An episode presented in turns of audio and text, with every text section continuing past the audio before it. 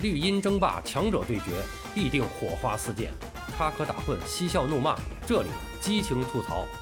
欢迎来到巴多的有声世界，咱们一起聊个球。朋友们好，我是巴多。欧洲冠军联赛的决赛已经落幕了，那么以此为标志啊，整个2022到2023赛季的欧洲战场全部的赛事就已经结束了。应该说，从比赛的角度来说。那么将进入到一段空档期。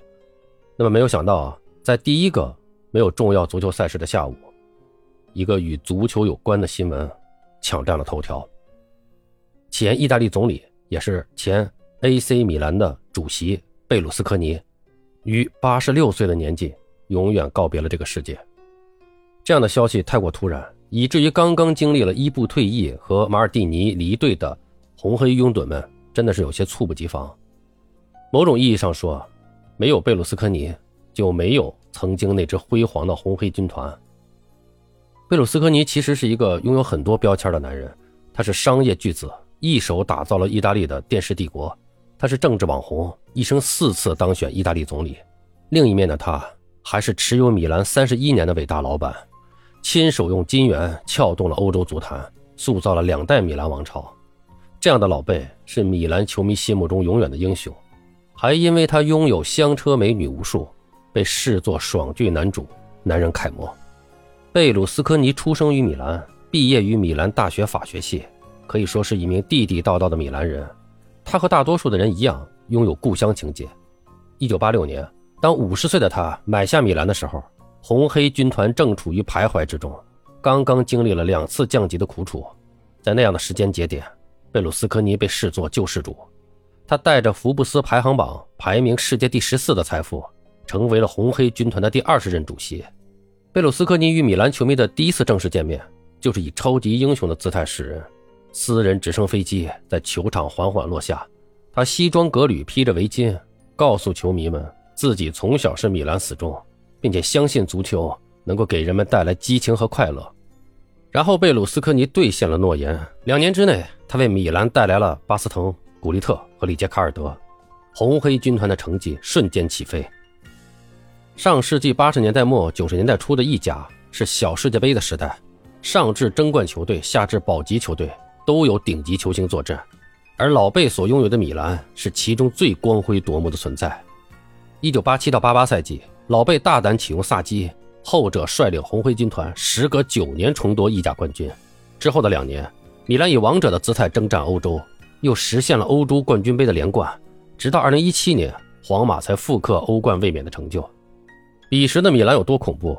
三剑客只是强大阵容的一面，巴雷西、马尔蒂尼、塔索蒂、科斯塔库塔组成的防线，几乎称得上是世界最佳防线。皇马被称作欧冠之王，当年的半决赛面对米兰也是灰头土脸的输了个零比五。克鲁伊夫打造的巴萨梦一队，更是在一九九四年的欧冠决赛中。被残阵出击的红黑军团四比零击溃。红色代表着魔鬼，而黑色散发着恐怖气息。贝鲁斯科尼给米兰塑造了一支令欧洲闻风丧胆的王者之师。从1988年到1994年，米兰四次意甲问鼎，拿下三座欧冠冠军，并且在巅峰时期的意甲创造了前无古人的58场不败纪录。那是欧洲足球刚刚进入中国的时期，人们记住了这个名字——米兰王朝。时至今日，那都是米兰球迷记忆中最美好的岁月。兴亡谁能定？盛衰岂无凭？米兰王朝走过繁华巅峰之后，注定会经历起伏。上世纪九十年代末期，红灰军团就进入了一个低谷。不过，只要有贝鲁斯科尼在，似乎就永远有人会为米兰兜底。二十一世纪初的那几年，老贝大手一挥，鲁伊科斯塔、因扎吉、内斯塔、皮尔洛、舍甫琴科们来了。又一支王者米兰正式起航。二零零三年五月二十八日的老特拉福德球场，米兰点球大战击败尤文，九年之后再次捧起大耳朵杯。老贝仕途春风得意，米兰王朝也再度归来。安切洛蒂的四个十号让全世界艳羡，进攻行云流水，防守无懈可击，似乎没有对手是不可战胜的。二零零三到二零零七年，米兰五年三进欧冠决赛。有过2005年伊斯坦布尔的痛苦，也有过2007年卧薪尝胆的复仇，像极了多变的人生。从今天的角度回看，老贝或许才是金元足球最初的缔造者，之后的切尔西、巴黎、曼城不过是走过他所开拓的道路。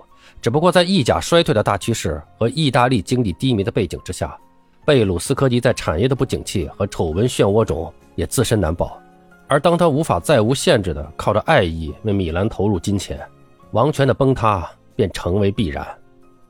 二零一零到一一赛季，米兰回光返照般的夺得意甲冠军。随后就步入了漫漫低谷，面对着家族矛盾和新势力的金元冲击，老贝努力维持着米兰的财政平衡，填补巨额债务，但终究无法再挥斥方遒。故事的最后，他只能选择放手。一万一千三百七十六天，一千五百二十三场比赛和二十九个冠军，米兰的贝鲁斯科尼时代在走过三十一年之后正式定格。王朝是短暂的，但爱是永恒的。米兰球迷或多或少调侃过老贝，钱都用去买床了，也或多或少的抱怨和指责他，让米兰走向沉沦。但他们始终说出的都是一声感谢，因为如果没有老贝，他们不可能如此深爱米兰。世间能够拿到手的荣耀，他都已经攥在手里；被世人斥责的魔鬼行径，他也都曾尝试过。但正因如此，老贝的一生才足够真实，足够传奇。一个男人要走过怎样的一生，才不是虚度？八十六岁的贝鲁斯科尼交出了他的答卷：是天使，是魔鬼，是教父，是枭雄。伟大的人从来不止一个标签，就像世界并非非黑即白。此时此刻，就让我们向伟大的贝鲁斯科尼说声再见。如果浪花注定留不住，那就把光阴留过的痕迹都留在心里吧。好了，朋友们，今天咱们就聊到这儿，感谢您的收听。您有什么想和巴多交流的？咱们评论区见，欢迎收听、订阅、评论、转发，巴多聊个球，我们下期再见。